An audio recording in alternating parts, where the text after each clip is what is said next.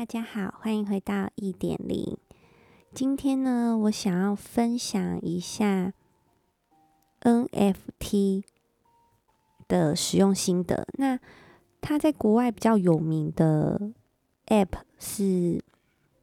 OpenSea。那因为它比较多英文的界面，那呃，它可以用电脑版操作，所以你可能荧幕上你看起来会比较舒服一点。但我没有使用那一款 App，所以我会把呃，我有看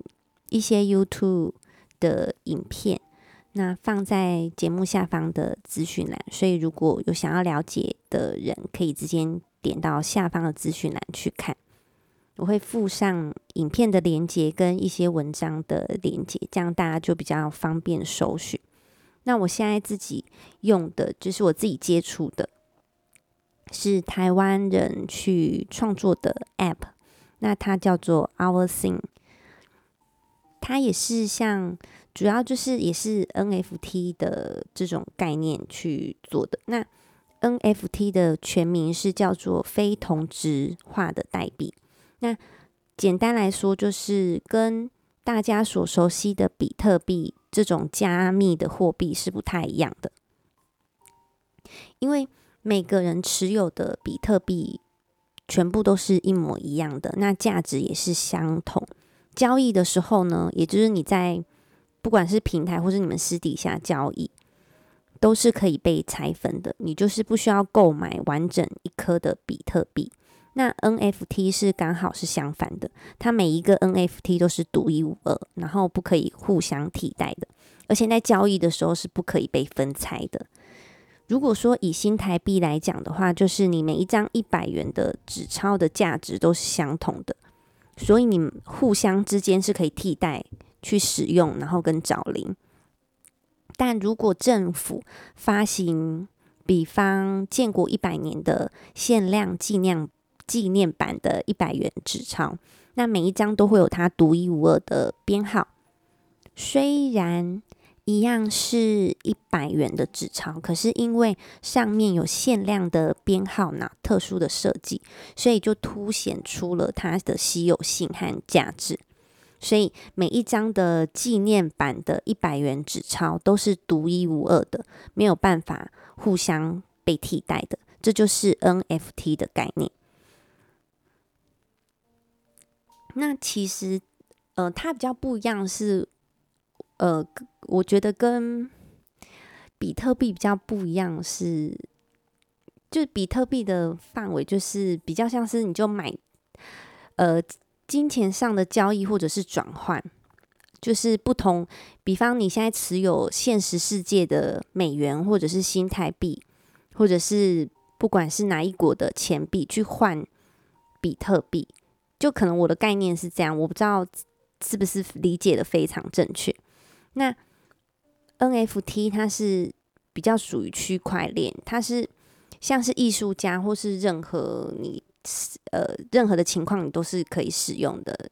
而且你可以证明说这个东西的原始版出处是来自于你。比方说它是 A 创作的，那 B 跟 A 买之后，它是会有记录的。那 C 在跟 B 买之后，A 都会一直收到这当中交易的一些，算是呃，就原创作、原创作、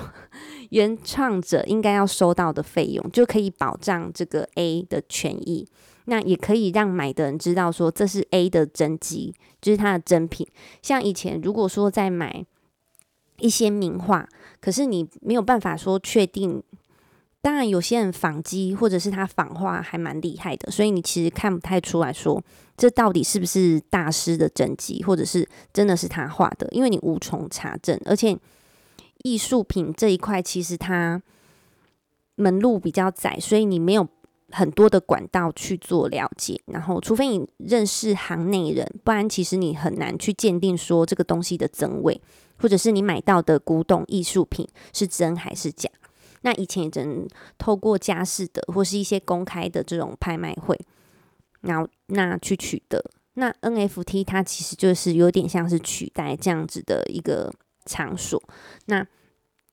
它有一个很大的特点，就是它你一定可以确定你买到的东西从哪里来，因为它会连第一笔最原始的交易都秀在上面，所以我会觉得这是还蛮特别的地方。那其实我也观察了一阵子，才决定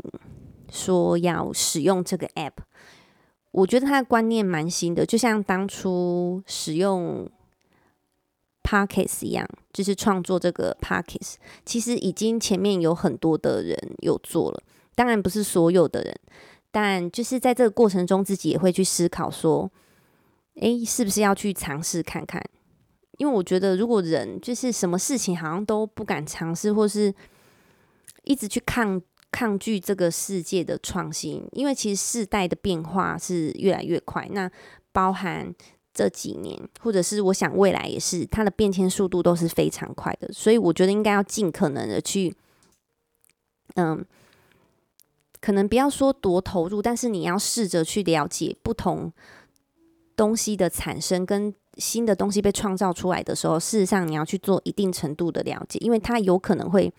比方说 NFT 有可能以后会取代我们现在的房产证，或者是呃你的车子的产权等等的，就是它有可能会朝这样的方向去做进行。那也有可能它是未来的一个趋势，所以如果你能够先了解的话，也可以避免一些，嗯。就是应该说避免，就是可以多了解一些，让自己就是有比较多这方面的知识，我觉得会更好。比你都没有去了解，然后最后就是忽然之间要直接去理解一个这么大的世界，其实会有一点困难，因为毕竟我们不是这个领域的人，所以如果没有一些时间去做了解的话，其实是会有一点小困难的。那我自己用这个 OwlSign，我是觉得它的界面还蛮简单的。然后就是像你一般在注册，然后注册一个 App，看你是要用你的 Google Mail 还是你的 iCloud，或是你任何其他的 Mail 去做注册，然后就是登入，其他界面操作都还蛮简单的，我想应该不太难。那你就是。在上面，你就是可以买一些你觉得 OK 的东西。其实，但是我觉得有一个重点是，你不要花太多钱。就是，呃，有一个心态，就是说，哦，我现在去，其实我觉得是有一点算是当做学习。就我，我有给自己一个限制，比方说，我就是因为他买东西也是需要花钱的，你就是可能线上绑定你的信用卡，或是直接从你的账户拨款，那换成它里面的。有点像是代币，比方说我们去汤姆熊，呃，要去玩它的游戏机的时候，我们是不是要先跟柜台换代币，才可以进去里面投钱，然后它的机器才会动？那这个 app 就有点是这样的概念，我们要拿我们实际，呃，就比方说台币去换它里面的代币的意思，那这个代币你就可以拿去买它里面有贩售的东西，不管是艺术品。歌曲，或者是第一首歌，还是就一个动作，反正你觉得有价值的东西，你觉得你想收藏的东西，你就可以买。那它的标价其实都不太一定，你可以你可以用出价的方式，或是直接购买的方式，就是你也认同它出了价格，你就可以直接购买，或者是用出价的方式。所以其实是有点像拍卖的那种感觉，但是它又多了一个。你可以直接购买的这个机制，那整体来说，我觉得就是一个试试看啦，也没有说到很厉害是什么投资型的，就是跟大家分享一下最近使用的这个 NFT，因为我一直很想要了解，只是就卡在说不知道它到底是一个怎么样的，呃，一个怎么样的观念。那后来。前一阵子比较忙，那这一阵子呢，就找了时间去做一些梳理，那去做了解，发现诶，它真的还不错。就是我自己的想法，这样看下来，我觉得算是可以试试看，就等于是交学费嘛，去看看这里面到底是怎么操作。那可能等比较熟悉之后，我会用再去试用另外一个，就是刚刚开头讲的那一个。我看一下，就是 OpenSea，因为它是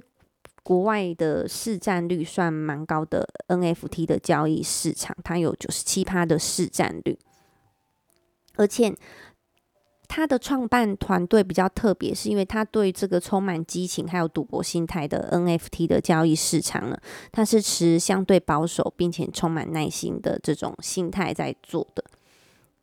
那当然可能也会有一点像。股票的性质嘛，像投机，因为他每一个人对每一个东西的定价不太一样，有可能 A 觉得这个好，假设有一个水壶的照片，A 可能觉得水壶的照片只有值五块，可是 C 却觉得，诶，这个水壶的照片可能值五十万，也不一定，所以它的价格是比较波动，然后你也不知道说怎么样去界定的，其实有有。不是很容易，所以我也在观看，就是说怎么样去看它里面的一些价格啊，跟它的一些操作，试着去了解。但是我觉得刚开始在了解一个东西的时候，你不要呃放太多的成本，就是你一定要有一个保守的估值，就是诶，我今天可能就是花一千块去了解它里面的运行，或是花两千块，绝对不要就是。一窝蜂的把所有的身边的扣扣或是金钱都投下去，或是开始觉得说想要在里面就是赌博啊，或是以大换呃以小换大这种心态，因为我觉得这样的话就会非常的可怕。因为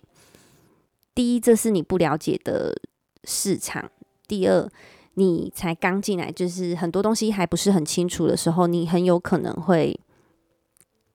你有可能会被骗等等的。所以我觉得。保守的心态还是要有，那勇敢的去尝试，这样子的方式可能会比较好一点。因为你如果什么都害怕不去尝试的话，其实就会越来越线缩，也会比较内卷化。其实我觉得人就是真的是要多学多看，因为如果你一直就是 怕东怕西，就会显得好像越来越绑手绑脚。但是你虽然要去尝试，也是要给自己一个界限，就是说，哎，我的承受度到哪里？那所以在这个承受度能够以内能够做的事情是什么？因为我们人生的事情，呃，应该说你的开销不可能都可以让你投注在这个 NFT 上面，你可能。呃，有存款的部分，那你可能有缴房贷或是车贷等等的，或者是甚至有小孩，可能是小孩的教养费、教育费，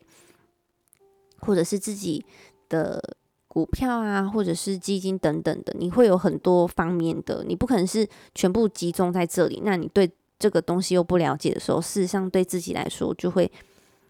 非常的危险。但是。如果说要试试看，我是觉得都是可以去做尝试的，或者是你可以加入，但是